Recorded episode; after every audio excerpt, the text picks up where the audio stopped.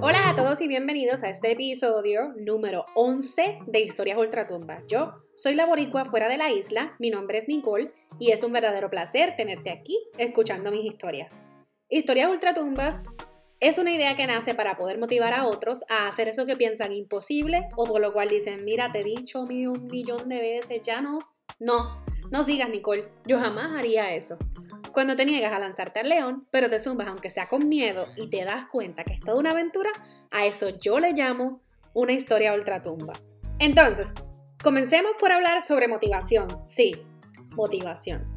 Quiero que sepan que con todas las historias que he tenido y compartido con ustedes, me siento súper feliz de poder decir que he servido de inspiración para muchas chicas. Para algunas soy una valiente y para otras soy como que esa introducción a hacer eso que piensan o decían, mira, tú estás loca, Nicole. No, no, no, no, no. Tú estás loca.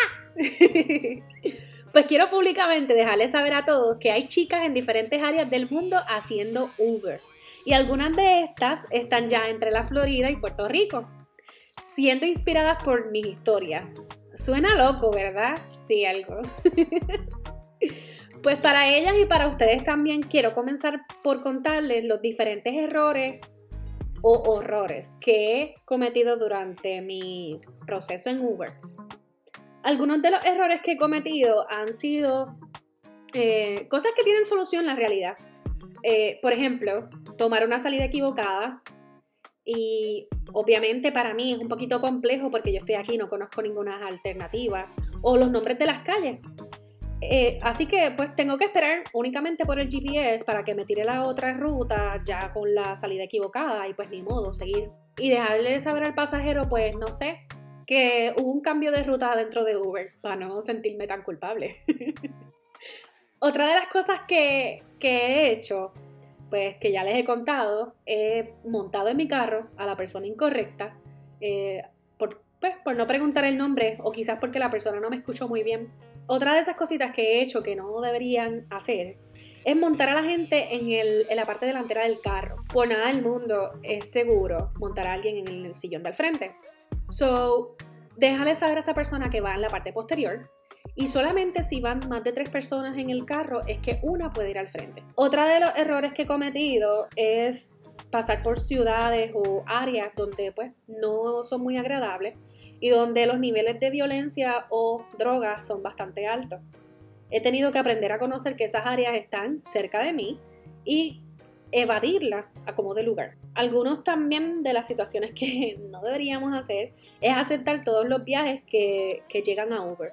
Cada vez que llega un request, pues ustedes saben, las que guían Uber, y a los que no, pues les voy a contar que hay un cuadrito que dice cuántas estrellas tiene la persona, hacia dónde vamos a conducir, cuánto es el tiempo de demora y si es un Uber X o un Uber Pool. Normalmente yo rechazo los Uber Pool después de conocer que el Uber Pool es muy económico y la realidad pues el rendimiento es muy bajito así que no se deben seleccionar esos viajes a menos de que pues estés necesitando un viaje para completar un bono o algo así en Uber. Es muy importante también mirar los ratings de las personas. Cada cuadrito como te cuando te llega request tú vas a ver cuántas estrellitas esa persona tiene y si tiene menos de tres estrellas sabes que no es conveniente montarlo porque tiende a ser un pasajero problemático. No hacer conversación. No hacer conversación es uno de los errores más grandes porque sabes que si el camino es largo, pues vas a ir comiendo dientes, no vas a conocer la persona que tienes montada en el carro.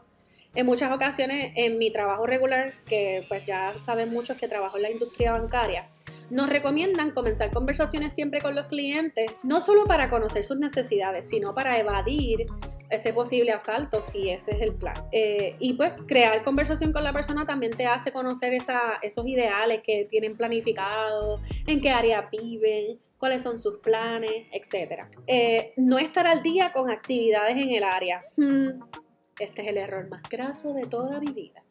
Quiero que sepan que me tiré a hacer viajes el día de St. Patrick's Day. Aunque estamos aquí en Estados Unidos, eso se celebra como si estuviéramos en Escocia, ¿ok? Y en Alemania y en todos esos sitios que lo celebran a, como de lugar. Pues Ese día me tocó un viaje en Nueva York que, ay mi madre, salir de Nueva York me costó como una hora porque todas las calles estaban cerradas, porque las filas eran exorbitantes para los sitios de cervezas y de beber y eso. Bueno, una locura. En fin, estén pendientes a las actividades que estén cerca de ustedes para que no les tome 45 minutos salir del área donde van a estar. Es muy importante que tengan en cuenta que dentro del mapa hay unos colores. Los colores significan que la persona va a estar pagando quizás el doble o el triple de la tarifa regular. Es muy bueno tirarse cuando los colores están bien oscuros, pero hay que tener bien claro que esos colores oscuros también dictan otras cosas. Pueden ser actividades, pueden ser accidentes, puede ser que haya un boom de requests bien brutal en esa área. So, no solamente se deben llevar porque hay par de pesos, como dicen por ahí, sino que también pues pueden ser ciertas cosas que no son muy agradables. Esos son parte de los errores que he cometido. Más que nada el meterme en una carretera incorrecta, coger una salida en el highway que no es correcto, también lo he hecho. Y creo que ese ha sido mi error principal durante el proceso porque no conocía Nueva York ni el área de New Jersey ni nada de eso. Pero es divertido que a largo plazo pues empiezas a conocer el área y ya sabes cuáles son las calles alternas y pues dónde estar y dónde no estar. Quiero que sepan que estoy súper orgullosa de ustedes, a todas esas que ya están conduciendo. Es increíble que un podcast haya inspirado a que, ¿verdad? A conducir para Uber. La realidad es que, pues, a mí, me, a mí me hace muy feliz que lo estén haciendo porque es un trip. Para mí ha sido una experiencia bien bonita, bien cool. Es cuestión de aprender y de poder empoderarse. Este no es un, no es un trabajo, como dicen por ahí, de 40 horas. Tú lo haces cuando tú quieres, a la hora que tú quieras y como tú quieras. Y eso es lo que lo hace divertido.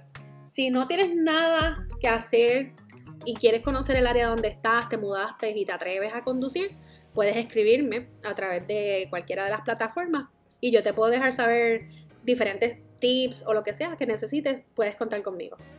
No quiero irme sin antes darle las gracias a todos por sus mensajes, sus likes, sus comentarios, las estrellitas, los cheers y todas las cosas lindas que yo recibo a diario.